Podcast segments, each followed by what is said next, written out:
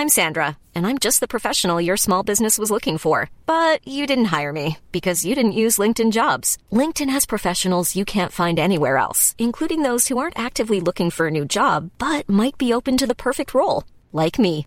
In a given month, over 70% of LinkedIn users don't visit other leading job sites. So if you're not looking on LinkedIn, you'll miss out on great candidates like Sandra. Start hiring professionals like a professional. Post your free job on linkedin.com/people today.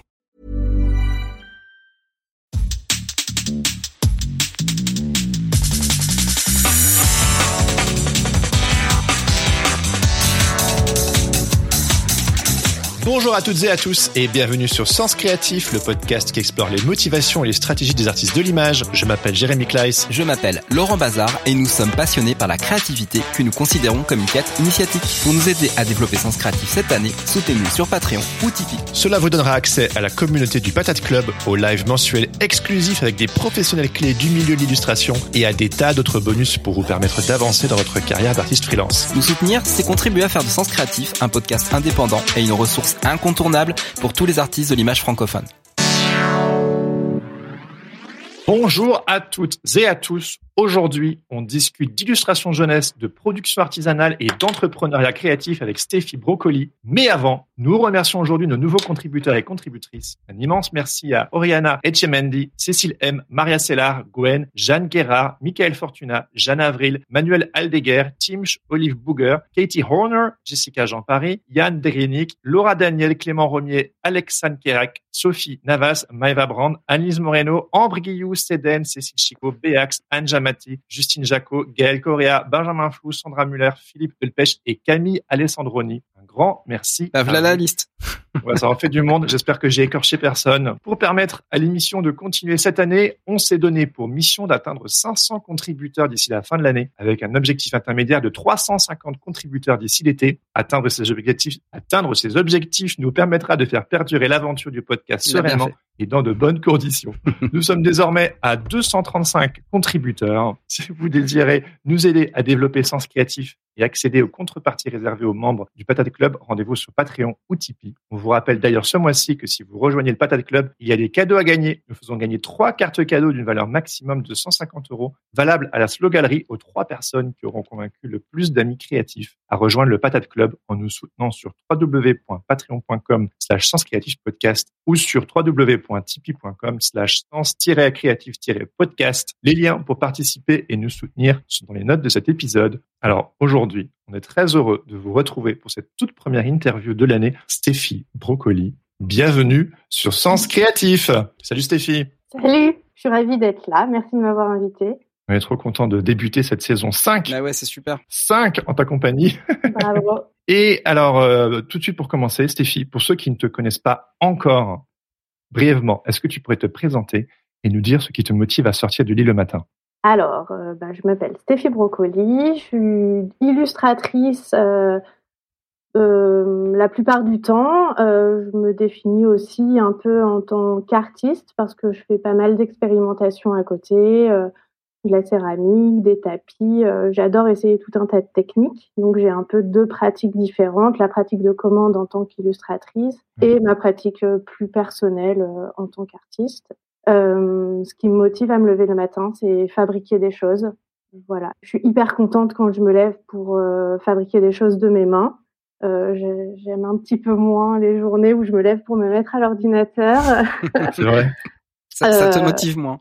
Ouais, ça me motive un peu moins, mais euh, ça fait partie de mes deux casquettes et les deux se complètent et les deux sont importantes euh, dans ma vie. Les commandes euh, me stimulent pour faire des projets perso euh, et vice versa. Tout se mélange un peu. euh, Des commandes vont déboucher sur des voilà des projets perso, des projets d'expo. euh, euh, mes commandes vont m'amener à aller dans les écoles rencontrer les enfants et Ouais, faire des super. ateliers. Euh, quand je fais des ateliers dans les écoles, bah après parfois on me commande des ateliers pour les musées, donc c'est à Ouais. la fois un peu de la commande euh, parce que je travaille euh, avec un brief, voilà, en fonction des expos pour lesquels on me sollicite, mais euh, en même temps ça fait aussi partie de mes projets perso de faire du papier mâché, euh, des trucs d'enfants, mais euh, en fait, c'est comme une, tuyauterie où tu aurais, euh, en fait rassemblé tous les tuyaux et ils communiquent les uns les uns avec les autres et ça t'amène en fait d'un boulot sur un autre. J'avais vu aussi que tu, euh, tu tu aimais beaucoup parce que tu n'as pas d'originaux quand tu travailles pour de la commande, euh, que tu aimais beaucoup justement euh, faire des produits dérivés de tes propres propres histoires, des choses comme ça en fait. Ouais, ben en fait pour les livres, je travaille principalement à l'ordinateur. J'ai une tablette Cintiq. je travaille plutôt sur Illustrator parce que ça me permet d'agrandir, de rétrécir mes dessins, alors que sur Photoshop, euh, bah, c'est plus compliqué. Enfin, j'adore le dessin vectoriel. Pour les commandes, c'est vraiment le plus pratique parce que les clients me demandent, euh, voilà, de faire plein de modifs, des couleurs, euh, tout ça. Euh, mais le problème, c'est que bah, j'ai pas d'origine, comme tu dis Laurent, pour les expos, c'est un peu frustrant parfois. Et je connais ça. donc bah, la dernière fois, j'ai fait une expo au musée de Poche à Paris, qui est mmh un petit musée, galerie, librairie, euh, atelier pour enfants, enfin un super endroit. Si vous connaissez pas, je vous recommande d'y aller. C'est vraiment génial. Ils ont une sélection hyper cool. Mhm. Euh, et donc ils m'ont proposé une expo sur euh, un de mes derniers livres qui s'appelle l'Atlas promenade autour du mon Atlas promenade autour du monde chez Larousse Jeunesse. Et euh, bah, j'avais pas envie de mettre des illus imprimés sur une imprimante au mur. Donc en fait, j'ai créé des tapisseries euh, en tissage, euh, j'ai refait des gouaches mais inspirées du livre. En fait, j'ai un peu fait l'inverse quoi. J'avais tous mes dessins à l'ordi et je les ai repris avec des techniques manuelles. Euh, et puis donc on a imaginé tout un petit cabinet de curiosité avec à la fois des, objets euh, que j'ai chinés euh, pendant mes voyages, à la brocante, ce genre de trucs. Donc voilà, je fais l'inverse de ce que font les autres d'habitude. c'est hyper beau, c'est hyper beau. Et euh, toute, ta production est hyper impressionnante et on pourra aborder euh, les différentes euh, parcelles de ta production.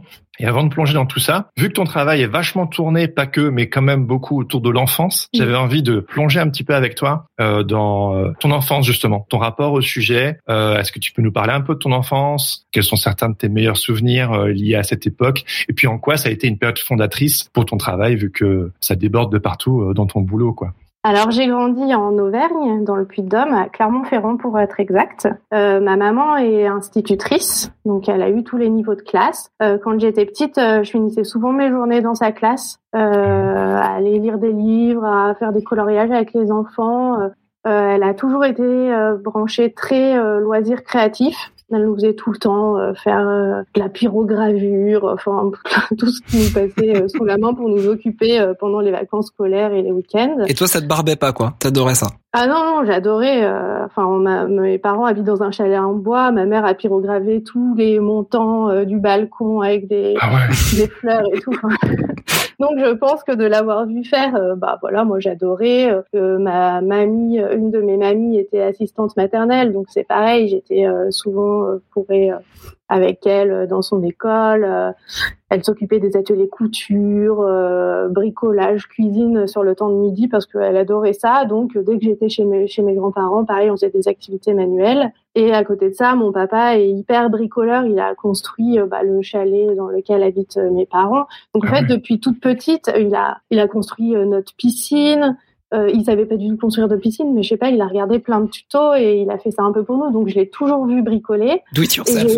Ouais, grave, voilà, c'est ça. Et puis voilà, il a fabriqué des choses euh, concrètes qu'on a pu utiliser, dans lesquelles on habite, on se baigne d'été. Euh. donc euh, ça fait vraiment partie de mon enfance, quoi, de Enfin, c'est rigolo, mais par exemple, je me souviens euh, d'une fois, mon père, pour nous occuper, il nous a donné une planche avec des clous et il nous a dit, bah maintenant, vous apprenez à planter des clous tout droit. Enfin, c'est un souvenir d'enfance. Ah et j'étais hyper fière de planter mes clous. Euh, voilà, donc euh, je pense que d'avoir vu mes mamies aussi me coudre des, des costumes quand j'étais petite. Enfin, à aucun carnaval, j'ai eu un costume acheté dans le commerce. Ma mamie m'emmenait choisir le tissu. Euh, je choisissais mon modèle de robe de princesse. Du coup, je me retrouvais avec des robes de princesse euh, roses à paillettes, avec des traînes pour le carnaval. Tout le monde me marchait sur la traîne, mais j'étais hyper contente, quoi. Donc voilà, ouais, je pense que ma famille a toujours été assez, enfin, ils sont pas artistes, mais ils ont toujours baigné dans ce truc, que ce soit des loisirs créatifs ou de, du bricolage. Et moi, ça m'a donné envie de faire pareil que. Euh, après aussi le fait que ma maman soit institutrice, on a toujours eu beaucoup de livres pour enfants à la maison. Ah Elle-même continue d'en acheter pour sa classe, elle me les montre. Et une petite anecdote, bah, ça, ça, va vous faire rire, mais elle m'a dit euh, quand il fallait apprendre à aller sur le pot et que j'étais bah, bébé, elle me mettait sur le pot avec une pile de livres à côté et du coup je passais des heures sur le pot. ah oui, ah, forcément tu veux plus partir. Hein. voilà, c'est ça. Donc peut-être une technique pour les jeunes parents. Si bah, moi ça m'arrive toujours. Hein. Euh, oui, voilà, c'est ça. Bah, voilà, bon, nous on continue d'avoir une bibliothèque dans les toilettes à la maison aussi. Ah, vous savez, il y a, un truc qui est super fun, c'est quand vous allez chez des gens et qui euh, ils sont ils sont un petit peu fans, hein, amoureux de amoureux de bouquins, vous savez qu'il y a une petite visite euh, dans les WC qui euh, qui s'impose. Il y a toujours des, des mini bibliothèques et en fait on fait toujours des découvertes de dalle quoi. J'adore. Ah mais lire au chiottes c'est c'est merveilleux. C'est triste qu'aujourd'hui c'est remplacé par le téléphone. Hein avouez avouez dans le chat qui est sur son téléphone au chat? Je me suis fait avoir avec une une BD en fait de, de Tiffany Cooper la dernière fois. et en fait, il y avait il y avait une vanne où euh, où elle se, elle se moquait des gars justement qui euh, qui disaient des trucs au, des trucs aux chiottes. du coup, je lui ai envoyé la photo. Trop bien. J'ai balancé mon, mon beau-père, mais euh, ma femme me disait que quand ils étaient petits, quand le repas était terminé, il allait tout le temps euh, aux toilettes. Et du coup, il se privait de, de, de corvée, de ranger, tu sais, avec le reste de la famille. La, bonne technique. Voilà, voilà. Mais il y avait peut-être des livres intéressants. Donc, euh, donc du coup, il y a l'enfance du côté de ta maman. Et du coup, il y a le bricolage du côté de ton papa. Alors oui, il y a les grands-parents aussi. Donc du coup, on voit que tout ça, quelque part, c'est un peu la matrice de qui tu es devenu aujourd'hui. et que ça que ça sort pas de nulle part. J'ai été voir ton, ton taf, je suis remonté dans tes vidéos YouTube jusqu'à 6, 7 ans, et euh, tous les trucs que tu fais de tes mains, les bijoux, les tapis tuftés, les, les murs avec les enfants, tu vois, il y a tout ce côté vraiment manuel qui est, qui est hyper fort, et c'est rassurant de voir que quelque part, euh, ça vient de quelque part, euh, qu'on te l'a transmis aussi, quoi. Ouais, ça je m'en suis rendu compte bah, en grandissant, euh, en réfléchissant un peu quand on me demande d'écrire des biographies ou quoi. Euh, euh, bah, tout au long de mon enfance, je me rendais pas compte à quel point mes parents avaient de l'impact finalement sur quel adulte je suis devenue aujourd'hui. Mais aussi, je me rends compte que faire des choses de ses mains, pour moi, c'est tangible. En fait, c'est pour ça que les journées, par exemple, que je vais passer à la céramique, me rendent plus heureuse qu'une journée où je vais passer, enfin que je vais passer à l'ordinateur, parce que ce que je fabrique, ça existe tout de suite. Alors qu'à l'ordinateur, eh ben pour un livre, il faut attendre six mois, un an avant qu'il soit imprimé. Alors une fois qu'il est imprimé, je suis hyper contente, je suis hyper fière. Je me dis ah bah ça valait le coup de passer euh, des centaines d'heures à dessiner sur l'ordi, mais euh, Ouais, c'est ça que j'aime avec les techniques manuelles, c'est que même si tu rates, bah, tu as produit quelque chose de tes mains et ça existe tout de suite. C'est vrai que c'est hyper gratifiant. Est-ce que euh, tu pourrais euh, nous faire un petit topo aussi sur euh, ton parcours avant de te lancer dans le grand bain de, l'illustration? Mon parcours. Alors, si on repart du début, j'ai toujours voulu faire un bac L art plastique. voilà, je voulais avoir l'option art plastique. On appelait ça l'option lourde. Je voulais avoir 8 heures d'art plastique par semaine. Donc, je suis allée dans un lycée à Clermont-Ferrand, le seul lycée qui proposait autant d'heures d'art plastique. à l'époque, je pensais vouloir faire les beaux arts ou ce genre de choses. Je connaissais pas euh, les arts euh, appliqués. Hmm. Et mon prof euh, d'art plastique m'a parlé de la mise à niveau art appliqué. Donc je suis allée aux portes ouvertes et là j'ai eu un énorme coup de cœur pour ce que présentaient les, les, écoles en mise à niveau art appliqué. Euh, j'ai adoré justement qu'on puisse toucher à la fois au graphisme, au design textile, design d'objets. Donc à partir de ce moment-là, euh, je sais pas, ça devait être peut-être en seconde, euh, je me suis dit bon ben ok, euh, c'est sûr, euh, je veux faire ça. Donc j'ai bossé à fond au lycée pour avoir les meilleures notes, pour pouvoir passer les, les concours des écoles. Vraiment, faut le rappeler, c'est important. Hein, il, il, vérifie justement tout tout ce qui est tout ce qui est parcours scolaire aussi pour ouais. parce que les, les places sont, sont chères quoi. Ouais, c'est ça. Euh, ben, il fallait avoir un bon dossier pour être sélectionné pour l'épreuve euh, sur table à l'époque. Donc vraiment, j'ai tout fait pour avoir des bonnes notes. Et euh, ensuite, ben, j'ai été prise en mise à niveau appliqué à Moulins. En fait, c'était un petit lycée technique, mais j'ai fait le choix euh, de plutôt tenter une petite école d'art appliqué que de tout de suite tenter les grandes écoles d'art où il y avait plus de candidatures et moins de chances euh, d'être prise. Euh, en parallèle, j'avais aussi tenté les beaux-arts quand j'avais été prise, je crois, à Saint-Étienne. Mais bon, comme je voulais vraiment faire mise à niveau à appliquer, pour moi, c'était plus concret et j'avais l'impression que j'allais avoir plus facilement du travail par la suite. Donc voilà, j'ai fait cette année de d'art appliqué. Euh, pendant cette année, je suis allée au Salon du Livre de Montreuil. avec mes copains. Et là, euh, je me suis dit, euh, ok, tous ces illustrateurs derrière les tables. Euh, enfin, ça que je veux faire dans la vie. Je veux être derrière une table un jour à Montreuil à dédicacer avec. Ah, la première fois à Montreuil, ah, bah oui. voilà, je suis repartie avec un sac à dos qui devait faire 30 kilos avec plein de livres, mais c'était un choc. Je me suis dit, ok, c'est l'illustration que je veux faire.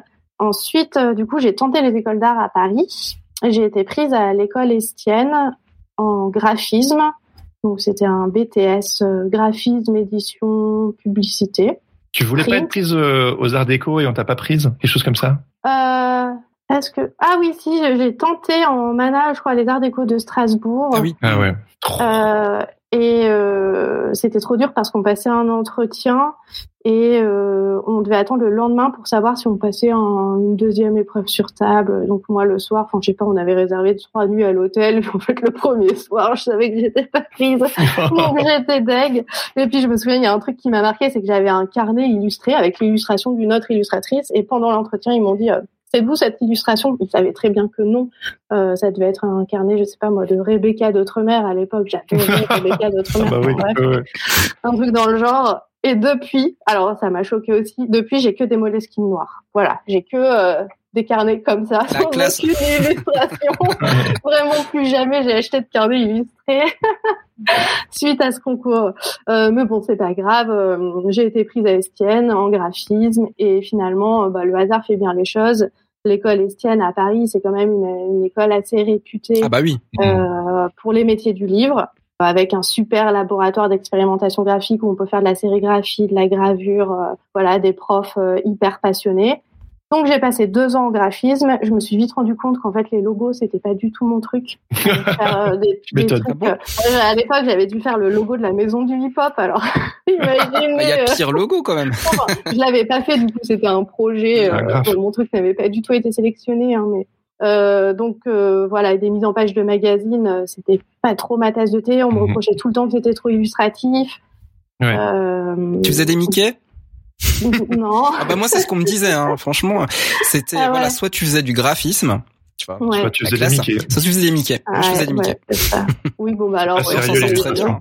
voilà mais du coup parfois je comprenais pas je me tapais des sales notes alors que je m'étais trop donné sur l'élu mais bon juste en fait je répondais pas au brief du, du graphisme quoi euh, la pub et tout, c'était pas trop trop mon truc. Et euh, après le BTS, je me suis dit bon ben j'en ai marre des ordinateurs. Déjà c'était un peu là. Mmh, euh, mmh. Et à Estienne, j'ai passé les concours pour rentrer en diplôme des métiers d'art. Alors j'ai passé illustration et gravure, donc gravure sur bois, sur cuivre, tout ça. Et j'ai pas été prise en illustration.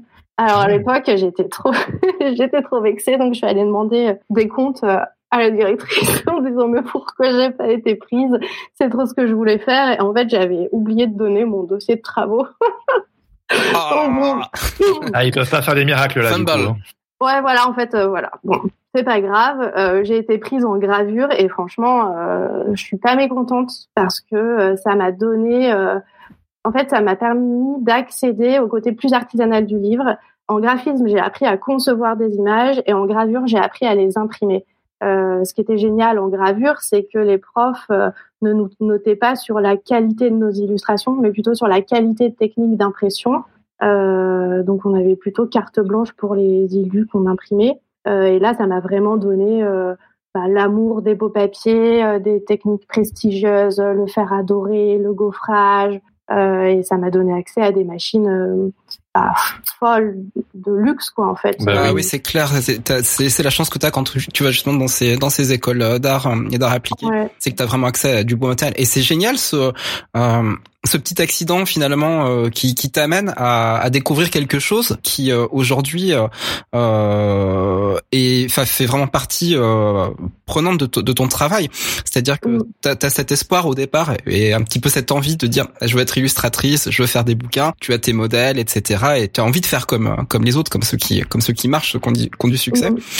T'as un accident, tu oublies de rendre euh, dans un, quelque chose d'important pour pour pouvoir être validé en illustration et tu te retrouves finalement sur un nouveau chemin quoi et ce chemin bah, ouais. t'es obligé de l'embrasser t'as pas t'as pas le choix quoi t'es obligé de, de t'y intéresser et puis du coup bah c'est euh, c'est pour toi c'est déjà une première révélation quoi ah ouais et puis j'ai passé les deux meilleures années de ma vie euh, si vous avez l'occasion d'aller aux portes ouvertes de l'école Estienne et visiter les ateliers de gravure, mais c'est trop bien. Déjà, on était 12 par section, on avait des petits bureaux en bois, euh, bah, des profs qui étaient euh, artisans d'art, euh, qui bossaient pour des émirs, qui faisaient des, trucs de dingue. on avait Françoise Petrovitch, qui est une artiste contemporaine, qui fait du dessin contemporain, moi qui m'a transmis la passion de faire des choses comme jamais.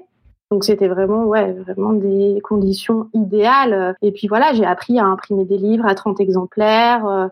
Euh, ça m'a donné envie, enfin ça m'a fait découvrir les fanzines, la micro-édition, les livres d'artistes. Euh, et euh, mine de rien, euh, ça m'a aussi permis de rentrer dans le monde des éditeurs parce que pendant mon diplôme des métiers d'art, j'ai fait un livre en gaufrage. Donc c'est en fait mon tout premier livre qui est sorti chez un éditeur qui s'appelle Il a neigé ce matin. Et c'était vraiment un projet d'art plastique sur le thème de la neige. Et moi, en gros, j'avais fait des empreintes en creux dans le papier euh, pour raconter bah, des animaux qui se promènent dans la forêt enneigée. Et euh, j'ai imprimé 10 exemplaires de ce livre. Pendant l'été, je suis allée chez un de mes profs euh, parce qu'il avait des plus grandes presses qu'à l'école. j'ai sérigraphié une autre partie et je suis allée sous le bras. À l'époque, à Montreuil, il y avait des entretiens avec les directeurs artistiques. donc moi, j'y suis allée avec mes gravures, avec ce, ce, livre, et j'ai proposé à des éditeurs pendant les entretiens. Et ça a débouché sur euh, mon premier vrai contrat d'édition euh, jeunesse, quoi. Ouais, et puis un livre vraiment, euh, j'en ai pas refait d'autres comme ça euh, depuis parce que ça demandait des techniques de fabrication assez compliquées. Il a reçu le prix de la nuit du livre, qui est une distinction. Oh, génial. il y a plusieurs catégories, livres d'art, jeunesse et tout. donc je crois que c'est en 2012. Euh, mais voilà, c'est aussi grâce à mon passage en gravure mm. que j'ai réussi à décrocher mon premier contrat chez un éditeur. Et comme quoi la boucle, tu l'as bouclé quoi. Ouais, grave. Ben en gravure, je savais que je voulais euh, sortir de l'école et faire des livres euh, pour enfants, donc j'ai, j'ai, je me suis donné les moyens. Après, j'ai travaillé dur. Euh, peut-être que j'étais un peu chiante aussi parce que je me battais pour avoir accès aux presses de sérigraphie euh, à côté des projets d'école. je déjà avec des copines, on avait des projets perso, on faisait des petits fanzines sérigraphiés, on sérigraphiait des tabliers. Euh, après, on faisait des petites expos où on vendait des jus de fruits et nos tabliers sérigraphiés. On avait négocié avec l'administration pour faire ça. Donc déjà, il y avait une certaine aussi motivation à faire plus que ce qu'on nous demandait à l'école. Mmh. Voilà, pour aussi assurer ses arrières, euh, je voulais pas sortir de l'école et me dire bon bah allez maintenant la vie commence. En fait, je voulais que ma, ma vie professionnelle commence déjà à l'école. Euh, euh, aussi à l'époque, je me souviens qu'il y avait une blogueuse que j'adorais, euh, qui a un blog qui s'appelle Fine Little Day. Elle s'appelle Elisabeth Dunker et elle faisait plein d'illustrations. Elle allait rencontrer des artisans. Enfin, vraiment, j'adorais. Et du coup, à Noël, enfin, je m'étais dit qui ne tente rien à rien. Je lui avais envoyé un petit colis avec des petits livres sérigraphiés, des gravures, des trucs en disant que j'adorais son blog. Euh, elle a parlé de mes petits livres euh, sur son blog et en une journée, j'ai vendu toutes mes petites éditions sérigraphiées. Euh, donc je me suis dit ah cool en fait. C'était une influenceuse de l'époque. Ouais, grave, bah vraiment le début des blogs. Ouais. Enfin, c'était pas le début, mais c'était le plein essor des blogs à l'époque. Il y avait pas Instagram. Donc je m'étais dit bon bah je vais tenter euh, le tout pour le tout, lui dire que j'adore son truc, que ça m'inspire et lui envoyer un petit cadeau. Donc ça m'a aussi permis de me lancer parce qu'après elle m'a passé une commande de poster. Ah oui. J'avais fait une carte du monde en fait. Euh, voilà, mais ça j'étais encore à l'école. Euh, même pour le livre Il a neigé ce matin, c'était pas mon projet de diplôme, c'était un projet en première année de gravure. Voilà, après je m'y suis pris peut-être ouais un an avant la sortie de l'école pour commencer à démarcher les éditeurs. Ouais, ouais, t'as vraiment commencé à taffer, t'étais encore à l'école. Ouais, ouais, et puis après, euh, parfois, je me faisais engueuler par les profs parce que euh, j'utilisais les papiers de luxe de l'atelier de gravure pour imprimer des trucs que je vendais après sur Etsy. Donc j'ai connu. Comment elle profitait, disons. Ouais. T'as bien raison. ouais, bah, chose que j'ai pas refaite depuis parce que je me suis rendu compte du prix euh, des plaques de cuivre une fois que je suis sortie de l'école, du prix des papiers où ça coûte, non, mais t'as raison, C'est ce que tu disais tout, tout à l'heure, c'est que dans, dans les écoles d'art, en fait, on a accès à des choses qu'on aura peut-être plus jamais accès. C'est pour ça qu'il faut profiter de ces années-là pour en faire le maximum et comme tu le disais pour faire vraiment des, des gros projets d'art parce que après quand tu es tout seul quand tu es quand es à ton compte engager des projets mm. comme ça ça coûte énormément d'argent et de temps bah et euh, pour pas forcément beaucoup de rémunération derrière donc mm. euh, on a toujours ce, ce petit souvenir de, de, de, ces moments passionnants qu'on a eu dans, dans, mm. dans les écoles d'art quoi Ouais, c'est clair. Donc, si je comprends bien, tu commences vraiment euh, ta carrière d'illustratrice dans le milieu de l'édition jeunesse et j'imagine aussi de la presse jeunesse. Donc, euh, c'est un peu, tu crées ton filon dans tes premières années dans ce milieu-là, c'est ça? Ouais. En fait, euh, j'ai été diplômée en 2012, juin 2012, et en octobre 2012, bah, mon premier livre, Il a neigé ce matin, sortait en librairie. Sachant que entre temps aussi, quand j'étais en mise à niveau à appliquer, euh, je savais bah, du coup déjà que je voulais être illustratrice vu que j'étais allée à Montreuil. J'avais participé à un concours. Euh, bon alors graphiquement, faut pas me juger si vous allez voir parce que j'ai de, l'eau a coulé sous les ponts. Euh, il existait un concours qui, je sais pas s'il existe encore, qui s'appelle Ouvrez, ouvrez les livres aux bébés. C'est un concours dans le Puy-de-Dôme où n'importe qui peut proposer un album jeunesse qui est ensuite offert à tous les bébés du Puy-de-Dôme. Donc ça fait genre, je sais pas moi, ouais, 10 000 bébés par ça an. dans certaines euh, dans certaines régions municipalités. Il y, a, y, a, y a vraiment et puis de très très beaux livres du coup qui sortent euh, par ce biais-là. J'en ai déjà vu ouais. des canons. Quoi. Mm. Dans le Val-de-Marne, on nous a offert euh, un livre de Béatrice Alemania. Donc tu vois, c'est plutôt ah ouais, cool. Ah ouais, classe. Trop bien. Bah, bah, certaines régions euh, rachètent les droits, je crois, ou offrent un livre qui est déjà édité. Puis il y en a d'autres qui impriment un livre exprès. Bon là, il, il faisait un concours. Mm. Il fallait euh, jamais avoir publié de livre. Euh, et en fait, eh ben moi, pendant mon été de mise à niveau euh, pour aller à, après à l'école estienne, donc je me suis fait ça en projet d'été. Et euh, bah, en première année de BTS, on m'appelait pour me dire, OK, tu as gagné le concours. Ton livre va être imprimé à 10 000 exemplaires offerts à tous les bébés. euh. Donc encore, euh, encore une fois, ouais, je m'étais prise euh, avant et j'y croyais pas du tout. Et bon, j'avais fait un truc au crayon de couleur et tout avec une typo horrible. Ouais, j'étais en mana. On peut pas, on peut pas trop m'en On peut vouloir. pas juger. Mais euh, mais ouais, voilà, euh, j'ai quand même aussi profité. Enfin, ça fait longtemps que je profite euh, de mon temps libre pour faire des projets perso, pour essayer que ça débouche sur des projets professionnels. Mais voilà, donc pour en revenir après, en septembre 2012, je sors de l'école, mon premier livre est publié, et là, ensuite il y a Actes Sud qui m'a commandé deux petits livres pour Little Villette. Donc à l'époque, je savais pas utiliser l'ordinateur, j'ai tout fait en tradi. Ensuite, je me suis, voilà. Après, c'était parti. Une fois qu'on a un pied dans l'édition, euh, euh, bah, après, on nous demande. euh, j'ai fait des pages pour Pomme d'Api tous les mois. Euh, et puis après, les livres, bah, nous amènent dans les écoles. Donc là, euh, on peut aussi faire pas mal d'ateliers dans les écoles. Et c'est chouette aussi de rencontrer son public, euh, voilà, de faire des trucs sur l'ordi, puis après de lire son histoire à des vrais enfants et de voir comment ils réagissent en vrai. Ah ouais, ouais non mais ça c'est super précieux. Je me souviens, euh, moi je me suis lancé en 2013 et j'ai aussi pas mal commencé euh, dans le milieu euh, dans le milieu jeunesse. Je voyais tes illustrations justement dans tout ce qui était Bayard, Milan, euh, Pomme de Pie et compagnie. euh, je t'avais déjà vu là. Et euh, Laurent m'avait dit parce que ceux qui connaissent bien le podcast savent que c'est euh, Laurent qui m'a aidé à mes débuts. Et il me disait l'illustration jeunesse, c'est une super porte d'entrée. Euh, Il y a beaucoup beaucoup de demandes en illustration, mais c'est parfois un petit peu difficile d'en sortir. On se trouve, Mm. on se trouve un petit peu stigmatisé euh, jeunesse et on Mm. arrive un petit peu difficilement à en sortir. Je me demandais un peu ce que t'en pensais toi, parce que toi tu as vraiment totalement assumé euh, ce côté jeunesse. Il y a aussi tout ton travail personnel qui est qui l'est moins. Mais cette stigmatisation, qu'est-ce que t'en penses toi? Ouais, ouais, je suis complètement d'accord. hein. On me sollicite principalement pour des projets jeunesse. Euh, après, pff, quelque part, c'est pas plus mal. Je sais pas si je serais à l'aise pour dessiner des trucs pour les adultes. J'ai fait quelques couvertures de romans. J'ai illustré toute la collection euh, des livres de Blondin aux éditions de la Table Ronde. Euh, donc là, j'ai essayé d'avoir un style plus graphique, moins jeunesse. Euh, mais je me sens peut-être aussi un peu moins à l'aise. En fait, euh, je sais pas, je dessine, je sais pas dessiner autrement. Donc, euh, Oui, c'est ce qui sort de toi, c'est naturel. ouais. Je- mon dessin est pas très réaliste, il est un peu naïf, donc il m'apporte vers des, des projets jeunesse. Après, euh, je pense que mes projets d'art plastique touchent un public adulte. Euh, Ouais. Voilà. Après, euh, c'est pareil. Par exemple, mon dernier livre qui s'appelle Raconte-moi, qui est édité euh, aux éditions Maison Georges. Alors, euh, bah, c'est un livre pour enfants. En fait, euh, moi, ça me tient à cœur de dire non, c'est un livre pour enfants et pour les adultes, parce que pour moi, c'est un livre à lire en famille. Et quand j'écris, je pense à la fois à l'enfant qui va lire et à- aux parents qui va s'en emparer pour Ouais, passer ouais. du temps avec son enfant. Donc, à tous les gens euh, qui me demandent des infos sur ce livre, je dis c'est un livre pour les enfants et les adultes.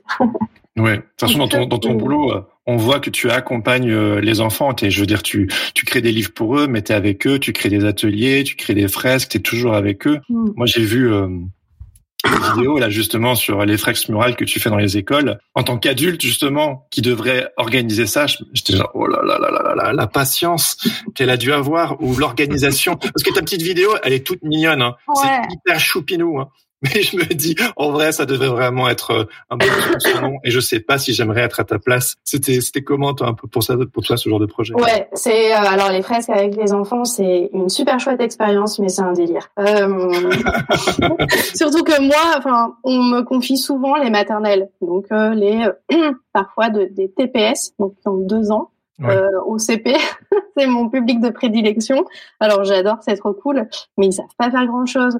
Donc, euh, euh, quand on peint un mur, il faut déjà, enfin, souvent, j'ai tracé, euh, enfin, souvent en amont, je demande aux instits de faire plein de dessins d'enfants. de faire faire plein de dessins aux enfants à la ligne noire. Moi, je récupère les dessins et après, je m'en sers pour les redessiner en grand sur les murs. Euh, les enfants, ils vont pas savoir dessiner eux-mêmes sur le mur parce qu'ils vont te faire un dessin euh, tout minus dans une grande case. Mmh. Euh, bah ça, c'est un truc que tu apprends en école d'art, hein, de dessiner au bon format euh, à la main. Je pas ça à 5 ans. Les cours de nu, ouais, non.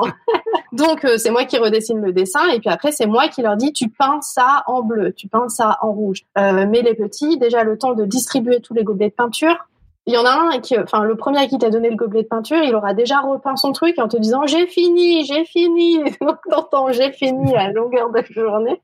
Et l'autre, tu lui as toujours pas donné le gobelet de peinture pour qu'il commence. Madame, madame, madame, je m'ennuie, je sais pas quoi faire. Donc, euh, et puis entre temps, une fois que t'as donné le gobelet de peinture, t'en as un qui va repeindre au rouleau les cheveux de son copain.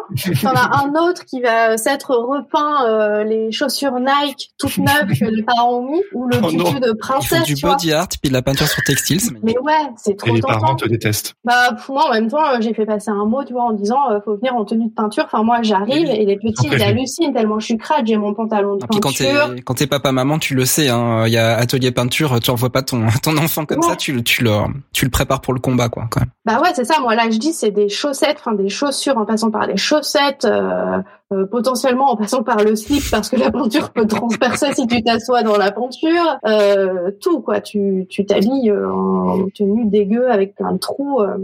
ça fait beaucoup rire les petits parce que tout le temps ils me, disent que je suis sale et ils, me ils, se demandent si je suis habillée comme ça tous les jours. Donc quand ils me voient habillée propre, ils trouvent ça bizarre. Mais ouais, c'est c'est vraiment une organisation. Et après pour les fresques, ben là pareil, je suis assez exigeante. Enfin déjà, ça demande beaucoup de motivation de la part des enseignants parce qu'il faut que les enseignants revoient leur planning. Moi, je vais prendre des tout petits groupes d'enfants. Idéalement, je prends cinq enfants à la fois, parce que je veux passer vraiment un temps euh, privilégié avec chacun pouvoir leur expliquer euh... transmettre et pas faire la police quoi parce que ouais en fait c'est ça, on va pas à la piscine ou au cinéma c'est pas une activité de consommation c'est moi j'ai besoin d'en tirer quelque chose autant que les enfants ont besoin d'en tirer quelque chose. Et du coup je veux avoir au moins dix minutes passer rien qu'avec chaque enfant pour pouvoir voir si celui à qui j'ai confié je dis n'importe quoi le quadrillage hyper précis il est à l'aise avec ça. Je vais pas confier ça à un enfant euh, euh, je sais pas, qui a des difficultés avec les choses, euh, les la motricité fine et qui va prendre plus de plaisir à passer du rouleau euh, sans trop réfléchir. Enfin, j'essaye aussi de cerner et puis ça, c'est aussi en collab avec les enseignants. Il y a certains enseignants qui vont dire ah non, lui, euh, tu peux pas lui confier ce genre de, de tâches, mais lui, tu peux. donc voilà, c'est pas mal d'organisation. Souvent, les enseignants sont là aussi pour m'aider, des parents parfois.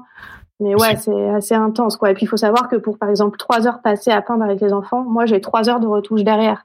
Parce que ah ça... oui, bah oui. Bah, graphiquement, il faut aussi que j'y trouve mon compte et je ne veux pas laisser une peinture qui dégouline avec des aplacs euh, qui sont pas propres. Donc, en fait, je vais repasser euh, ah cinq couches de jaune derrière les enfants. Je vais enlever toutes leurs dégoulinures. C'est là où tu travailles bien fait. Puis les enfants, de toute façon, ils sont euh, ils sont en phase avec toi. C'est-à-dire que euh, même si tu repasses derrière, pas bah, pour eux, c'est euh, t'as pas t'as pas modifié, t'as pas changé, t'es pas t'es pas intervenu pour pour pour modifier leur leur acte finalement pictural. C'est c'est juste les finitions et les enfants le comprennent super bien. Et au final, bah ils ont un ils ont un beau projet qui est terminé, ils peuvent dire fièrement bah voilà, on l'a fait euh, on l'a fait en équipe quoi.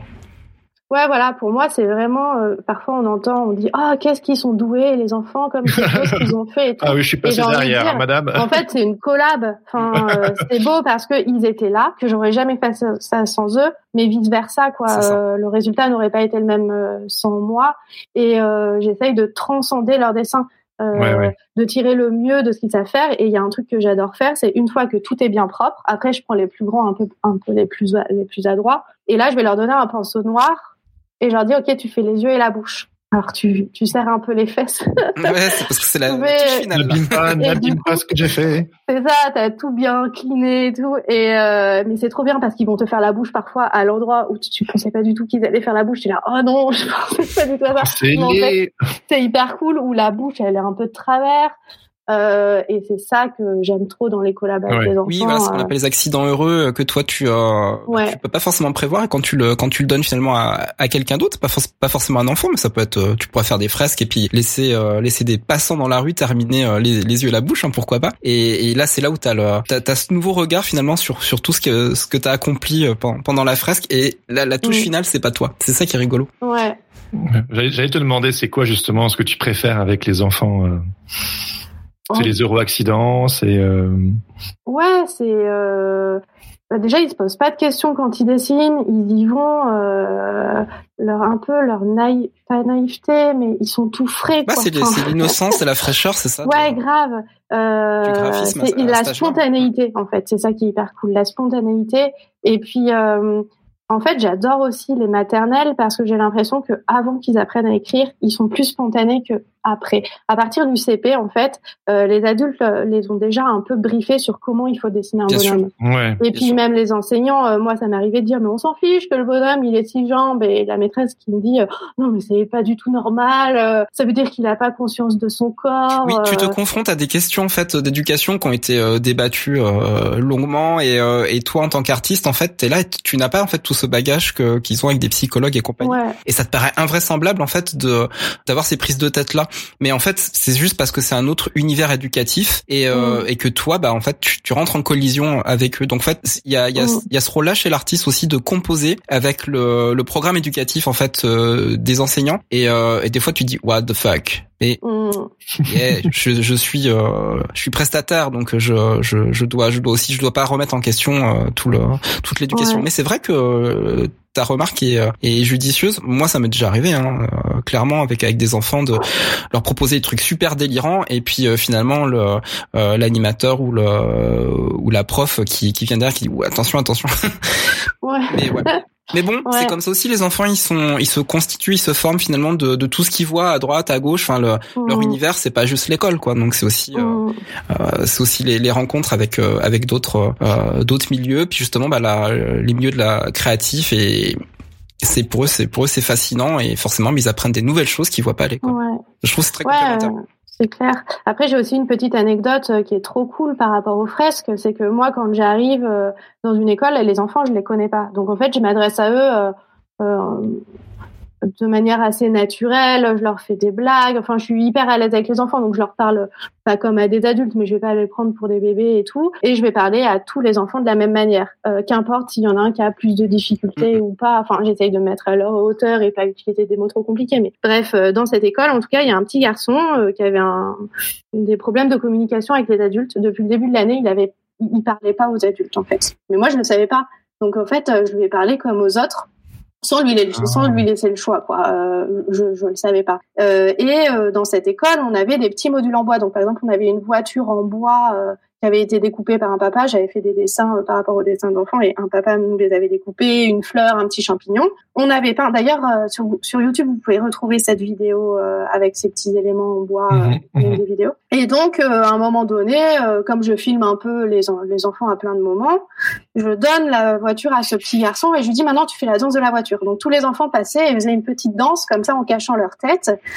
et en fait, le soir, le, ce petit garçon, il est rentré chez lui et il a dit à la maîtresse j'ai fait la danse de la voiture. il, a, raconté ça à tout le monde. Et le lendemain, la maîtresse est venue voir en disant, mais Stéphie, euh, c'est fou, qu'est-ce que tu as fait euh, Vous nous avez pas parlé depuis le début de l'année. je ne savais même pas. Donc je me suis dit, mais en fait, c'est génial. Et c'est là aussi où on peut parler un peu, euh, j'aime pas trop employer des grands mots, mais d'art-thérapie, où en fait, ça peut faire du bien aussi aux autres. Et vu que moi, ben, j'étais pas la maîtresse, j'étais pas un parent, où je suis un peu jeune, donc il euh, oui, ça passe mieux. Ah, t'as une maman, toi ou pas? Enfin, Je sais pas. Qu'aujourd'hui, ah non, bah j'ai pas d'enfant. Je sais pas. Ils me prennent un peu pour une copine. Je suis aussi pas là pour faire la police. Euh, mm. dans, les fresques, c'est pas à moi de me mettre en colère. Enfin, oui, vraiment, s'il y en a un qui fait n'importe quoi, je vais les fâcher un peu. Mais euh, j'ai pas ce rôle euh, d'autorité et donc peut-être que les petits se lâchent plus avec moi. Enfin vraiment. Ouais, puis tu crées, des souvenirs qui, qui sont ancrés aussi euh, après et qui sont importants pour eux et, et voilà, ça fait un breakthrough pour euh, pour ce gamin, c'est fabuleux. Ouais. C'est génial. Ouais c'est clair. Puis il y a euh, sur les vidéos, je crois qu'il y en a qui m'ont laissé des commentaires en disant "Oh, c'était moi." Euh, euh, je sais plus euh, comment il s'appelait le petit, mais c'était moi qui avais participé à cette vidéo et maintenant je suis en CM2. Trop mignon. Il était en grande section. Ce seront tes futurs fans. Peut-être que dans dix ans, ils achèteront encore tes produits et tout. Ils viendront te voir au plus de l'illustration. Ils achèteront tes trucs. Ils diront "Tes filles, vous avez changé ma vie." Et là, tu diras "Waouh." Ouais, bah ouais, j'espère. Après, quand je vais dans les école aussi, euh, je passe du temps à expliquer que c'est un métier, qu'il y a des gens qui écrivent des livres. Euh, si ça peut leur donner envie de dessiner et d'en faire leur métier, je trouve ça trop cool. Hein. Ouais, semer des petites graines. Ouais, je vois euh, chez toi là le livre derrière céramique et ah ouais. Ouais. Et au, au, tout début euh, de notre échange, tu disais que euh, tu aimais bien, que tu étais très heureuse quand tu faisais des activités euh, artisanales, ça te permettait un peu de, de t'évader. Et puis il y a toute cette euh, autre pan de ta production, justement plus plus personnelle, où tu t'émancipes justement des, des commandes et de tout ce qui est un peu stricto jeunesse. Et j'ai vu un truc que j'ai trouvé super intéressant sur ton Insta où tu as commencé bah, justement ce petit journal de bord là qu'on voit qu'on voit chez toi. Et, et et, dedans, en première page, tu disais, euh, bon, je vais pas, je vais pas lire, je vais pas tout lire, mais grosso modo que, ben, voilà, pendant un an, tu allais te donner la permission de suivre pendant plusieurs heures des cours de céramique et de t'octroyer du temps libre pour sortir justement la tête de tout ce qui est euh, commande, de la pression, euh, du de l'argent quelque part et de, de, de, te donner du, du, du, temps pour toi, juste pour t'amuser, pour travailler. Et j'ai trouvé ça fort le fait que tu, tu parlais du fait de de, de, de, te libérer quelque part de cette pression de la commande. Et je pense qu'il y a beaucoup de personnes qui nous regardent aujourd'hui, qui vont écouter cet épisode et qui ont envie de développer des projets personnels et de développer une, euh, peut-être qu'ils sont coincés, peut-être justement dans une étiquette et de pouvoir s'en émanciper. Mais il y a toujours cette petite voix lancinante qui dit quand tu travailles pas sur tes projets de commande, tu mets pas de la bouffe dans ton frigo, tu vas pas payer ton loyer. Et je me demandais toi comment tu faisais un peu pour euh, parce que ta production elle est hyper impressionnante, hyper riche. Comment tu fais pour euh, jongler entre tes projets perso, tes projets euh, de commande Comment tu fais? Et puis j'ai envie de compléter ta question, Jérémy. Est-ce que Stéphie, tu te fais pas un cadeau à toi-même quand, quand tu fais ces démarches-là Mais c'est une évidence, ça, c'est une évidence. Ouais, exactement. C'est un gros cadeau à moi-même. Euh, ben, j'ai plein de travail de commande, donc euh, comme tu dis, Jérémy, c'est hyper dur euh, de s'enlever de la tête la petite voix qui dit tu devrais pas être là, t'as trop de retard sur tout ce que tu dois rendre, et puis t'as 15 000 mails à, répondre. Mais alors ma technique, c'est que depuis plusieurs années, c'est ce que j'explique dans le livre, j'essaye de considérer sérieusement mes projets perso. Et pour ne pas avoir cette petite voix dans ma tête euh, qui me rappelle à l'ordre euh, des, des commandes qui payent mon loyer, j'ai mmh. trouvé la technique, je m'inscris à des cours. Donc euh, pendant trois ans, je me suis inscrite à Paris Atelier. Euh, c'est super, j'ai réussi à faire financer des cours de tapisserie avec l'AFDAS. Pour ceux qui mmh. connaissent pas, tu fais un dossier et ensuite l'AFDAS, tu justifies que ça a un rapport avec ton activité et l'AFDAS te finance une formation. Donc pendant trois ans, je suis allée tous les jeudis faire six heures de cours de tapisserie de haute lisse. Euh, donc c'est une technique de tissage. Par exemple, vous pouvez voir là au-dessus de mon doigt, c'est un petit tissage que j'ai fait avec euh, mon copain Sébastien Toche, par exemple. Ah ouais, génial. Donc j'ai appris cette technique qui est hyper longue et laborieuse, mais en tout cas les jeudis, mon téléphone, eh ben, il était euh, éteint et j'étais consacrée rien qu'à ça et c'était ma journée à moi. Euh, donc j'en ai fait trois ans, ça m'a permis d'acquérir les bases et puis mmh. ça faisait un moment que j'avais envie de revenir à la céramique. Donc l'année dernière, je me suis inscrite à des cours de céramique. J'y allais tous les mardis matins. Euh, donc en fait une demi-journée dans la semaine, euh, ça passe quoi. Enfin pour moi, je pouvais me le permettre. Euh, ça demande un peu d'organisation, parfois de dire au client, bah non, je suis pas dit, je suis jamais dispo le mardi. Ça se fait. Euh, c'était deux heures et demie, donc c'est ok. Et puis, bah, quand tu payes la céramique, j'ai payé mes cours. Donc en fait, mmh. c'est un peu cher. Et ben, j'ai pas loupé une seule séance. Évidemment. tu t'es engagé. Ouais, c'est ça. C'était un engagement envers moi-même. Il y avait des horaires précis. Euh, c'est comme le psy. Cadeau. Ouais, grave. En fait, je me suis dit, bah, je moi, j'aime pas trop le sport. Donc, je me suis dit, au lieu de me payer un abonnement, ouais, c'est ça. Au lieu de me payer un abonnement à la salle de sport, et ça, va m'ennuyer d'y aller, je me sentais obligée, bah, je me paye des cours de céramique et euh, bah, pendant deux heures et demie, je pensais à rien d'autre qu'à ça. Euh, et je pense que ça me permet aussi d'être plus efficace sur mon travail à côté. Parce que du coup, je me suis... méditatif, oui. Voilà, je me suis aéré l'esprit pendant ces deux heures. Il y a que ça qui compte. Mais après, quand je rentre l'après, ben là, euh, je suis vraiment plus efficace sur mon travail. Euh, voilà. Donc cette année, je continue, mais j'ai des, j'ai pris un forfait libre, donc j'y vais quand je veux. Le problème, c'est que du coup, j'y passe six heures à chaque fois. Je me demande si c'est plus facile de s'octroyer ce genre de temps quand tu sais que tu as plein de commandes, justement. Tu sais, il y a ce mm. côté genre, tu devrais répondre à tes commandes, euh, qu'est-ce que tu fous là? Mais il y a aussi le, fait que tu as, as, la tranquillité d'esprit, que tu sais que tu as suffisamment de travail pour pouvoir à tes besoins et que du coup, tu peux t'offrir ce petit luxe. Qu'est-ce que tu en penses? Euh, je sais pas si l'argent rentre en considération. En fait, moi, j'en ai besoin pour ma santé mentale, je crois. Euh, euh, même si j'ai moins de travail à un moment donné. Euh, tu vas toujours développer tes projets perso de toute façon. Ouais, c'est ça. C'est parce que ça me fait du bien, comme d'autres vont faire du yoga ou de la méditation. ouais. Toi, tu as réussi à allier euh, genre le travail qui te vide la tête et qui te fait du bien à ta santé mentale, à ta pratique artistique. Du coup, c'est vraiment un cercle vertueux. Parce que même quand tu bosses pas littéralement pour euh, mm-hmm. de l'argent, ça, ça profite quand même à ton univers. Et bah oui, l'univers est très est hyper hyper concret en fait. C'est-à-dire que quand on, on, on voit quelque chose de, de ta patte, si on sait pas que c'est toi et qu'on qu'on connaît un peu ton travail, c'est c'est du Stéphie. Je veux dire, t'as réussi à mm. t'as réussi cette magie là où euh, où finalement quel que soit le support, c'est possible de t'identifier. Ah oui, c'est clair. Et puis je vais dire que même mes projets perso, sur le coup, ça me rapporte pas forcément d'argent, mais euh, ça va participer à ce que les gens me sollicitent. Euh, par exemple, que des musées me demandent. Euh, ouais, c'est ça. Enfin, je sais qu'il y a des gens qui organisent des ateliers dans les musées, qui me suivent sur Insta, donc ils vont voir mes expérimentations et après ils vont dire ah cool, ben on va lui proposer de bosser sur cette expo. Comme ça, je me suis retrouvée à faire un atelier punch needle, donc c'est pour faire des petits tapis mais avec une aiguille à laine, à la Fondation Cartier pour l'expo de Damien Hirst. Ah ouais, c'est fort. Bah ouais, c'est clair voilà, en s'inspirant. Alors, je m'inspire pas de mon propre travail, du coup, je m'inspire du travail d'un artiste reconnu. Mais euh, mais c'est trop chouette. Ou euh, j'avais fait. Euh, peut-être des savoir-faire qui sont des skills qui sont qui sont rares en, en vérité, quoi. Ouais, après c'est un peu l'air du temps les tapis, la céramique. Non mais bien sûr, tout le monde en fait. C'est sûr, mais tout le monde en fait, tout le monde en fait pour euh, pour le plaisir, mais tout le monde n'en fait pas euh, de, de façon aussi euh, aussi poussée, aussi investie pour pour pour aller vraiment dans dans dans dans, le sens que tu as que tu as décidé au départ. Tu vois, il y a il y, a une conscientisation aussi de. Prends Stéphie, prends. Il est sympa alors. Mais, bah, c'est sincère.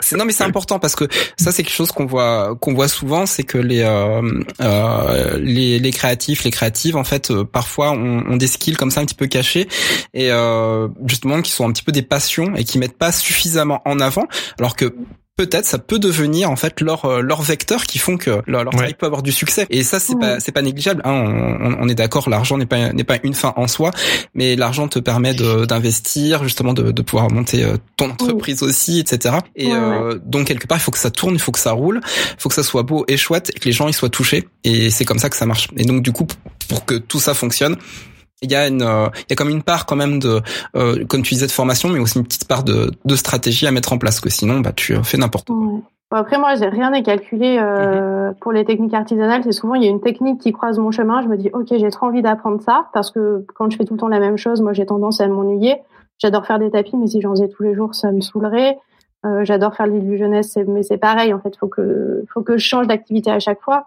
C'est ce qui fait que tu mais, te en fait de passer d'un d'un média à l'autre et puis justement de passer d'un projet à l'autre très rapidement Mais c'est jamais trop calculé. Euh, j'ai l'impression que dès que tu fais les choses un peu par amour et avec Ah oui. passion, Mais c'est ça la ça va hein. déboucher sur des Ah choses qui vont te rapporter de l'argent. Alors que Mm. si tu commences quelque chose, par exemple, en disant ouais, je vais faire des tapis, ça va, ça va me Ah bah non, rapporter trop non, de fric. Mm, mm. Ouais, c'est souvent pas la bonne. euh, La, la stratégie, elle peut pas venir euh, sur sur une feuille de papier au départ en disant je vais faire ça et ça et ça va marcher. Non, en fait, elle vient au fur et à mesure parce que tu te donnes les euh, les moyens et c'est pas les Ouais. moyens financiers, c'est les moyens humains de de le faire en fait. C'est-à-dire que bah, Ouais. aller aller se taper 33 euh, 33 heures de, de formation pour euh, faire de la céramique, etc. Euh, bah c'est pas c'est pas anodin quoi. Voilà. Et c'est, quand je parle stratégie, c'est vraiment, c'est vraiment ça, c'est se donner, c'est se donner ces moyens-là, parce que sinon on reste dans son canapé, on a des plein d'idées et elles sortent jamais. Il y a aussi Ouais. surfer sur une mode. Tu sais, euh, si tu surfes sur une mode juste parce que ça marche, mais que dans le fond, il n'y a pas vraiment un truc raccord avec toi, euh, c'est Mm. voué à l'échec. Quoi. Il faut que ce soit quelque part euh, aligné avec euh, avec qui on est, ce qu'on fait, et que c'est- on n'essaie pas juste de profiter. Euh, de je sais Ouais, pas quoi. ouais, ça marchera pas. Même, euh, par exemple, pour les fresques, parfois on me demande ah mais comment t'arrives à, à faire des fresques dans les écoles ou euh, à être sollicité pour des projets de fresques? Et souvent, ce que je dis, c'est que ben euh, avant d'être payé pour faire des fresques, en fait, euh, Oui. va toi dans la rue ou dans des endroits où tu as le droit de peindre, passer des dimanches après-midi avec tes potes euh, à t'entraîner et, Et- et tu Faire- pourras tester tous les craft. pinceaux. Ouais, tout, tout plein de marques de peinture. Du coup, le jour où on te demande un devis, bah ouais, t'as déjà acheté un peu de peinture, tu sais combien coûtent les pinceaux, tu sais à peu près combien de temps tu mets à peindre quelle surface. Mais vraiment faire d'abord les choses par plaisir et après ça débouche sur du, du boulot et des commandes. Mm, mm. En mode DIY, c'est un truc qui est hyper, euh, Ben ouais. qui est hyper dans notre. Ah, c'est en faisant qu'on apprend que le. DIY devient, Ouais. devient du savoir-faire après. Hein, D'ailleurs, d'ailleurs, en parlant de DIY, il y a un autre truc que tu as appris sur le tas et qui est un petit peu le dernier point que je voulais voir avec toi, c'est bah euh, maison Ribambelle. Ah de, ouais. ce que j'ai- de ce que j'ai vu, de, ce que j'ai lu et compris, euh, t'avais jamais fait ça avant. C'est une autre paire de manches, c'est-à-dire Ouais. bon, c'est une boutique. hein, Tu nous en parleras de papeterie et d'objets euh, graphiques que tu, tu fais avec ta sœur. Et Mm. c'est un peu elle, le- l'entrepreneuse euh, du duo. Toi, Mm. t'es un peu la caution euh, arty. Et Ouais. ta petite sœur, euh, évidemment, elle a cette sensibilité aussi, mais elle a bossé dans des startups. euh, Elle sait, t'as découvert des trucs euh, genre, je sais pas moi, des fichiers Excel, des chiffres, Ouais. Est-ce que tu peux un petit peu nous parler de, de ça? Parce que c'est une autre paire de manches, c'est encore un autre step Ouais. dans le game, quoi. Complètement. En fait, ça fait longtemps que je voulais monter une marque et je me disais, euh, avec ma marque, je pourrais faire tout ce que je veux. Tout ce que je veux, bien sûr. Non, mais là, bien naïve parce que euh, bon, euh, je suis pas héritière euh, de millionnaire et tout, donc euh, je vais pas trop. Enfin voilà, j'avais pas des milliers d'euros à la base. Euh, bon bref, avec ma petite sœur, elle, elle a fait une école de commerce et elle est plutôt du côté marketing. Euh, donc on a créé ça. Euh, on a créé une SAS, donc encore un nouveau statut. Moi jusque-là j'étais maison des artistes, euh, plutôt plutôt cool. Et euh, bah, une SAS, je me suis rendu compte bah, que c'est énormément de frais d'avoir une société, euh, que ce que tu gagnes, t'en reverses euh, la moitié à l'État. euh, Bon, bref. Et que surtout, quand tu as une marque et que tu veux vendre en ce qu'on appelle B2B, business to business, Mhm, mhm. c'est différent de quand tu vends des œuvres d'art à des particuliers ou que tu factures à des clients. Euh, quand tu vends à des boutiques, et ben, euh, les boutiques prennent une marge. Donc, par Mhm. exemple, nous, quand on vend un, un objet à une boutique 10 euros, le prix de vente à la fin sera euh, fois 2,5, donc 25 euros. Ah ouais Et nous, sur les 10 euros, en fait, tu dois enlever 20% de TVA. Donc, tu touches 7 euros. voilà. 7 euros sur 22 euros. Et puis, par exemple, nous, pour les guirlandes, ben, en fait, on les coud nous-mêmes. Et puis, on a placé des commandes pour euh, le papier, pour faire découper le papier.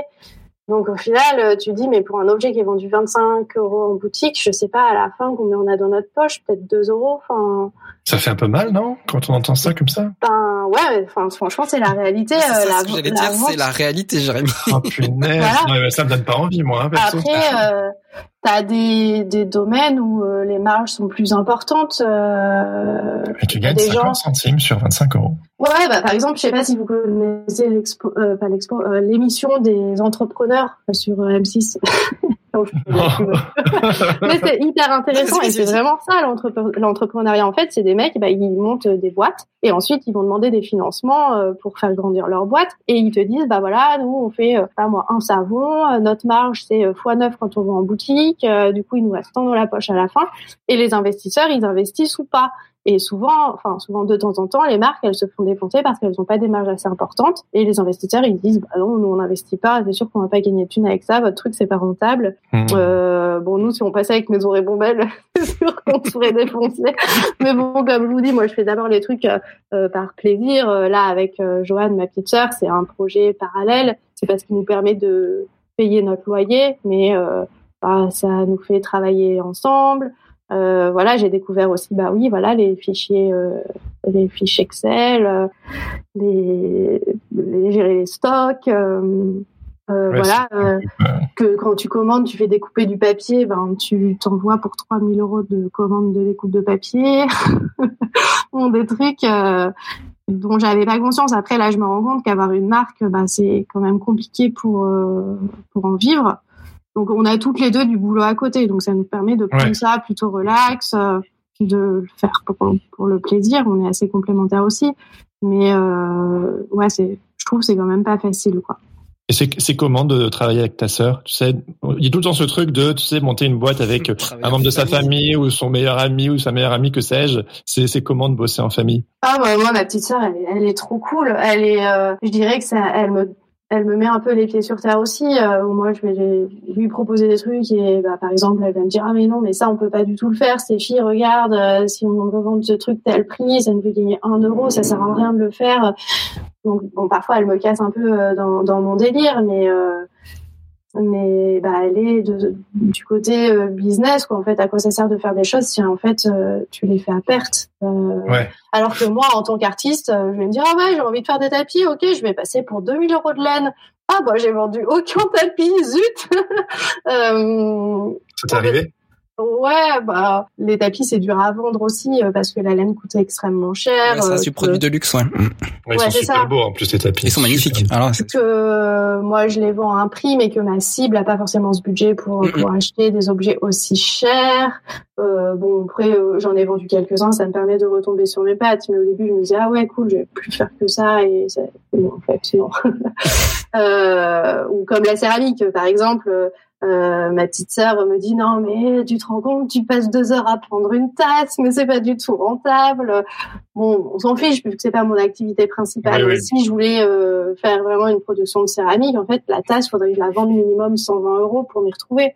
Donc euh, c'est ça qui est hyper cool aussi de bosser avec euh, ma sœur, c'est qu'elle me, elle me remet un peu les pieds sur terre. Si on a une, une boîte, une société, euh, je peux pas me permettre de faire ce que je fais euh, sous le nom de Stéphie Brocoli toute seule, ou c'est pas très grave si si je suis pas très rentable sur certains projets perso. Je sais que ça va être rentable d'une autre manière parce que les clients vont me solliciter pour un projet.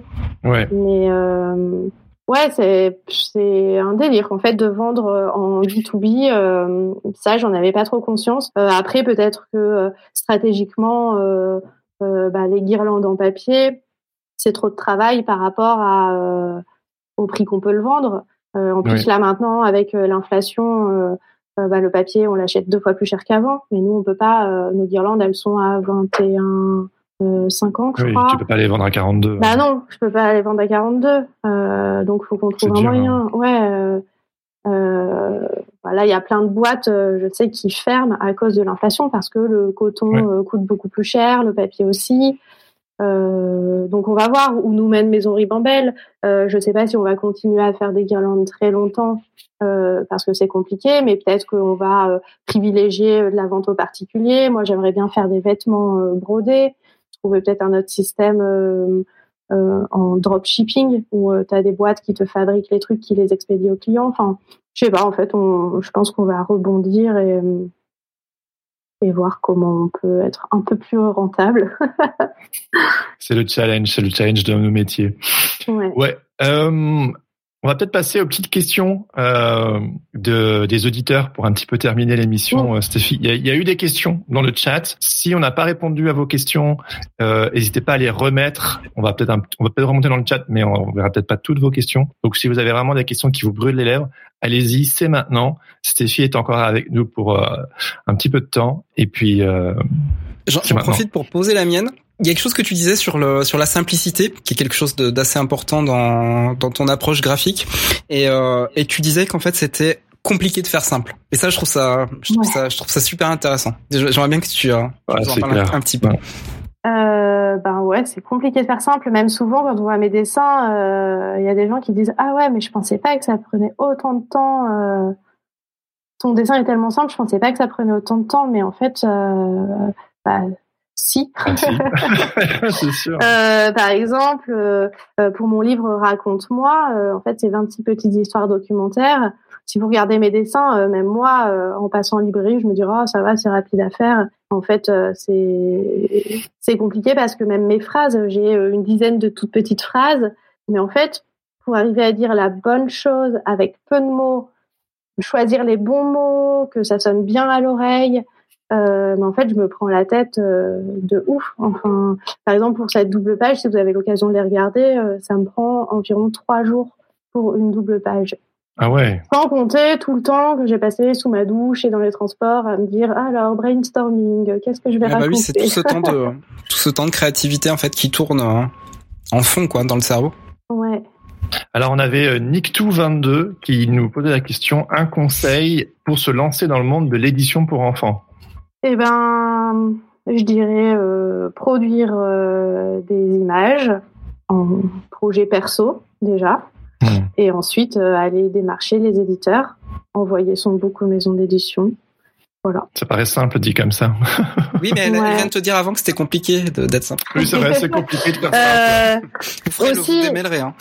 bah, par exemple, parfois, il y a des gens qui me demandent, qui me disent, ah, j'ai un projet de livre, comment je peux faire euh, pour les éditeurs? Et souvent, ce que je dis, c'est que pour les éditeurs, par exemple, ça, enfin, je pense que ça dépend des projets, mais que ça sert à rien d'illustrer tout le livre. Euh, ah oui, c'est un super conseil. Juste une attention, ouais. Hmm. Ouais, par exemple, tu fais euh, trois doubles pages avec ton texte, t'envoies ça aux maisons d'édition. Bah, je suis pas éditrice, hein, mais je pense que ça peut déjà leur permettre de se projeter ou pas. Et toi, ça t'évite de bosser pour rien si euh, le projet leur plaît pas. Euh, aussi, il faut savoir que les éditeurs, euh, enfin moi en tout cas, tous les projets sur lesquels j'ai travaillé, les éditeurs, ils ont toujours leurs mots à redire. Il y aura toujours des modifications. Même euh, quand j'y suis allée avec mon premier livre, Il a neigé ce matin, et ben entre la maquette que j'ai imprimée moi-même, donc là c'était tout l'inverse de ce que je vous dis, hein, j'avais fait tout le livre, euh, et ben on a changé. Au début, euh, toutes les pattes des animaux étaient toutes droites pour des raisons techniques que je pouvais pas faire autrement au gaufrage. Euh, ben là, les, les pattes des animaux euh, se faufilaient comme ça. Donc même sur un projet qui existait déjà, on a fait des changements.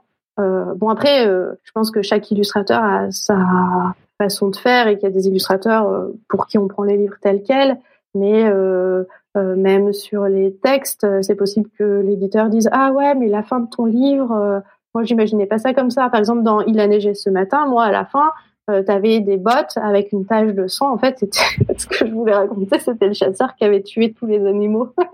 Horrible. euh, et l'éditeur m'a dit ah ouais, un peu dur. On va peut-être essayer de le vendre. Alors du coup, on va changer la fin. ouais, donc ils m'ont dit ah peut-être ça peut être des bottes d'enfant qui sortent de chez lui. Euh, donc on a changé ça, ces détails. Mais euh... ouais. Il y a des éditeurs qui seraient preneurs hein, de ce genre de fin, tout dépend de la maison d'édition. Hein. Oui, voilà. Oui, oui, oui, oui. Euh. Bon, la question euh, par quand même des, des, livres jeunesse. Alors, une toute dernière question qui, qui est très simple, comme une évidence, mais qui me paraît être une bonne question de fin, c'est est-ce que tu aurais un conseil pour se lancer comme illustratrice aujourd'hui? Question méga vaste, hein, mais... Ben, produire des images et les poster sur Insta. Enfin, je sais pas combien de temps Instagram va encore durer, mais euh, je pense que c'est une bonne plateforme pour montrer son travail, pour être visible. Mais est-ce que est-ce que la justement l'abondance en fait de d'illustrateurs d'illustratrices sur Instagram n'empêche pas justement la visibilité? Toi toi qu'est-ce que tu en penses Comment tu vois ça? Parce que bon tu as tu as un compte qui est très qui est très suivi hein, pour pour une illustratrice c'est vraiment pas mal déjà pour quelqu'un qui euh, qui démarre dans le game, qu'est-ce que ce serait vraiment de, de, de, bien montrer un univers, de de. Ah, t'es super communicante. Tu, tu te postes à mort, tu les gens. Voilà, c'est ça le. Ouais, euh, moi je dirais bah, Instagram. Enfin, je sais que mes éditrices euh, à la pause euh, café, elles sont sur Insta en fait, et c'est comme ça qu'elles dénichent euh, des jeunes mm-hmm. illustrateurs, et c'est comme ça qu'on peut avoir des opportunités d'expos. Euh, vaut mieux y être que, que pas y être, quoi. C'est ce que. Tu ouais, c'est ça. Pour commencer. Euh, après, pour bien communiquer sur Insta, euh, enfin, moi, je sais pas, j'ai autour de 20 000. Euh, mais en fait, si j'ai 20 000, c'est parce que j'y suis depuis le début. Enfin, c'est pas tellement. Oui, tu connais les codes. Euh, tu connais les codes, tu es régulière. Tu, en fait, je sais pas, ça dépend. Euh, parfois, je suis pas du tout régulière. Puis après, je vais me dire, allez, cette semaine, tous les jours, je poste un truc. Euh, mais moi, j'ai l'impression que ce qui plaît sur Insta, c'est aussi un peu de montrer l'envers du décor. Mm. Euh, T'incarner un, un petit peu, tu veux dire? Ouais, c'est ça. Euh, euh, moi, j'aime pas tellement faire des euh, facecam euh, et me dire ah, salut Insta, blablabla. Euh, mais par contre, mettre mon téléphone dans un coin pendant que j'imprime un truc au pochoir. ouais. Les... Film, genre tu as quand même la présence d'esprit de poser ton téléphone quelque part, de te filmer en train de faire un work in progress et tout. C'est quand même une conscience. quand je voyais quand je fouillais un peu ton compte Insta, je me disais oh là là, ça me ça me gonflerait de tout le temps cette présence d'esprit de poser le téléphone là, de me filmer, de c'est qu'on doit quand même tout le temps se mettre un peu en, en situation. Euh, c'est quand même du. Mais t'as une sorte de gymnastique du coup en fait, c'est euh, c'est des c'est des habitudes que t'as mis en place pour pouvoir justement alimenter sans sans non plus que ça te prenne la tête. Et, hein. Ouais, c'est ça. Enfin, maintenant, de nos jours, c'est quand même facile de trouver des pieds qui permettent de te filmer de dessus, euh, de filmer en accéléré, d'avoir une petite télécommande. Moi, au final, j'ai un petit pied grip euh, avec des petites boules là. Bon, c'est pas ouf. Là, j'ai commandé un nouveau truc où tu peux mettre ton téléphone bien comme ça par dessus. Mais euh, bah, au final, tu vois, quand je bricole, euh, je me dis, bah de toute façon, je vais passer trois heures à faire mon masque en papier mâché. je peux bien mettre euh, mon, mon, appareil photo dans un coin et au final je vais filmer euh, je sais pas moi pendant 10 minutes sur les trois heures où j'ai bricolé. Euh, et après euh, du coup ben tu te dis cool c'est du contenu facile parce que dans tous les cas je l'ai fait le, mon loisir créatif. Donc j'ai un contenu facile. Les gens ça les intéresse pas mal de voir toutes les étapes. C'est clair. Donc ouais, j'ai un peu pris cette habitude, mais parce que j'aime bien ça. Et après, je me dis, ah cool, je vais pouvoir faire à la fin, faire mon petit réel. Euh, donc ça va me prendre une heure de faire mon petit réel. Euh. Et puis après, après c'est un peu pour l'ego, mais c'est encourageant. Euh, ça te donne aussi envie de continuer à faire des trucs, de dire, ah cool, tiens, enfin, moi là, par exemple, la dernière expérimentation que j'ai faite, c'est des masques en papier mâché. Bon, ils sont encore en fabrication, ça prend un temps fou. Mais je sais pas, j'ai mis une vidéo où je collais des bandes de papier mâché j'avais 30 messages. et du coup, t'es là, sur un truc euh, que je pensais euh, hyper intéressant. En fait, ça intéresse de ouf, de ouf les gens. Et il y a plein de gens qui m'ont dit, ouais, ça me donne trop envie d'en faire. Donc moi, ça me fait aussi plaisir. Et, euh, et ouais, un petit commentaire. ah, ça fait toujours de bien. Ouais, c'est ça.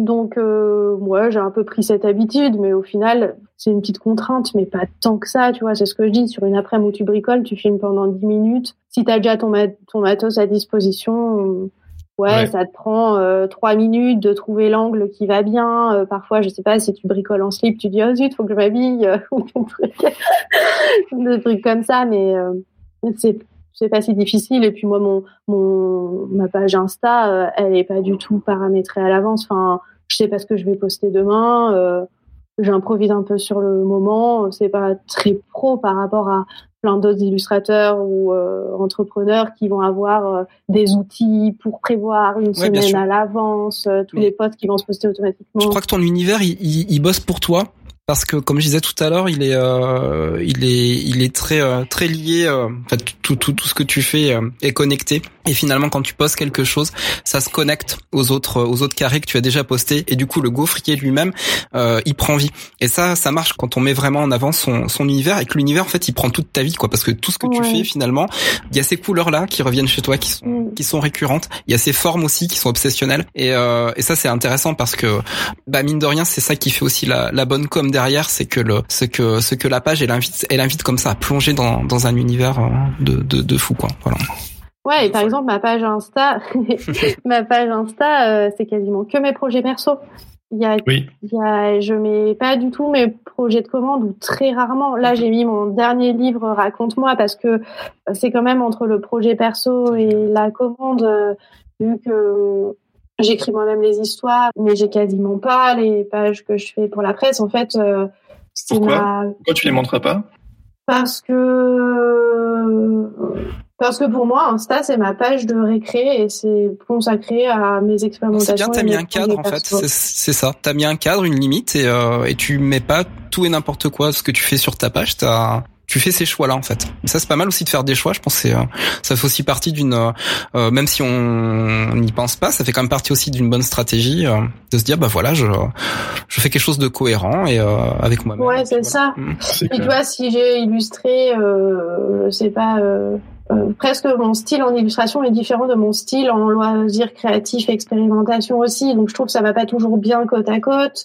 Euh, et puis en fait, si tu as envie de voir plus mes projets de commande, tu peux aller sur mon site euh, dans la catégorie illustration où là je mets euh, des, un livre que j'ai fait pour un éditeur coréen, des livres pour bébé. bon, mon site, j'ai pas mis tous tous mes projets, j'en ai encore plein à mettre. mais mon site est là pour compliquer, compléter mon Insta et mon Insta, ouais, c'est ma page euh, ma cour de récré, quoi. Ouais. Ben, euh. nous, nous, le podcast, c'est aussi notre cours de récré. Et euh, on était très très contents, euh, Stéphie, de faire notre première récréation oh. avec toi aujourd'hui. Merci beaucoup, euh, Stéphie. Si vous êtes dans les coins de Montreuil-Bagnolet, bah, regardez autour de vous. Peut-être qu'il y a des, il y a des choses de Stéphie dans la rue. Vous avez peut-être la croiser. Non, ouais, j'ai pas peint dans la rue par là-bas, mais si vous voyez quelqu'un sur un vélo avec une casquette ah, jaune, c'est sans doute moi. Trop bien. Ben, on vous remercie tous d'avoir suivi euh, cette première interview de la saison 5. Merci à tous d'avoir été là. Merci pour euh, vos échanges dans le chat. Je l'ai déjà dit, mais merci Stéphie d'avoir été euh, avec, avec nous aujourd'hui. Merci Laurent, merci Jérémy et merci à tous ceux qui ont écouté mes, nos histoires. J'espère que j'ai pas dit trop de bêtises. Oh là là, ça m'arrive. Alors pour tous, c'est des très bonnes bêtises.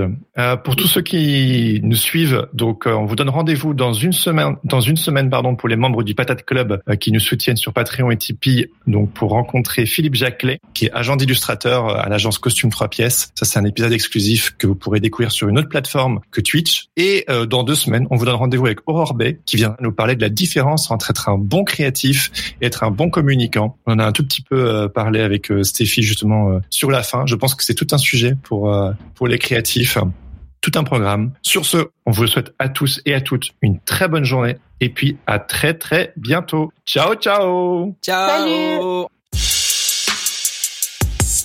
Merci d'avoir écouté Sens Créatif. Si cette émission vous plaît, n'hésitez pas à vous abonner et à mettre des étoiles sur vos plateformes de podcast préférées. N'oubliez pas de nous soutenir sur Patreon ou Tipeee. Vous pouvez aussi partager l'épisode avec vos amis ainsi que sur vos réseaux sociaux. Un grand merci à Adrien Guy pour l'habillage sonore de ce podcast. Retrouvez toutes les infos sur le site www.senscreatif.fr ainsi que sur Instagram senscreatif-du-bas podcast. Si vous avez des commentaires ou des idées pour des invités, n'hésitez surtout pas à nous laisser un message. Sur ce, on vous donne rendez-vous vous dans deux semaines pour un nouvel épisode. En attendant, restez créatifs et surtout n'oubliez pas, Everything is connected!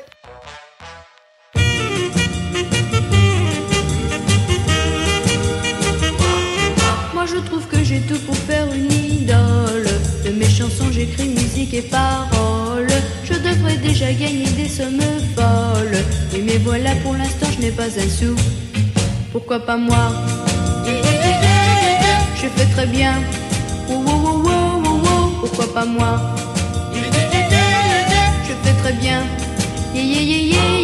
j'ai tout pour plat, je chante comme une casserole. J'ai 14 ans, je vais encore à l'école. J'ai le regard flou et la tête un peu molle. Oui, mais seulement je connais pas grand Manitou. Pourquoi pas moi? Je fais très bien. Pourquoi pas moi? Très bien. si je pouvais séduire quelques journalistes, en quelques semaines je deviendrais une artiste. À la radio je serais la reine du twist. De mes millions je ne verrais pas le bout. Pourquoi pas moi? Je fais très bien. Pourquoi pas moi? Je fais très bien.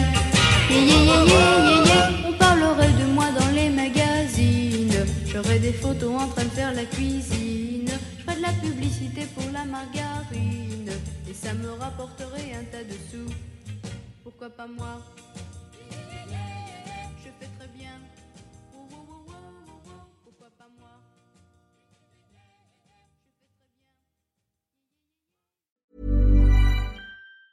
Planning for your next trip? Elevate your travel style with Quince. Quince has all the jet setting essentials you'll want for your next getaway, like European linen, premium luggage options, buttery soft Italian leather bags, and so much more and is all priced at 50 to 80% less than similar brands. Plus, Quince only works with factories that use safe and ethical manufacturing practices. Pack your bags with high-quality essentials you'll be wearing for vacations to come with Quince. Go to quince.com slash pack for free shipping and 365-day returns.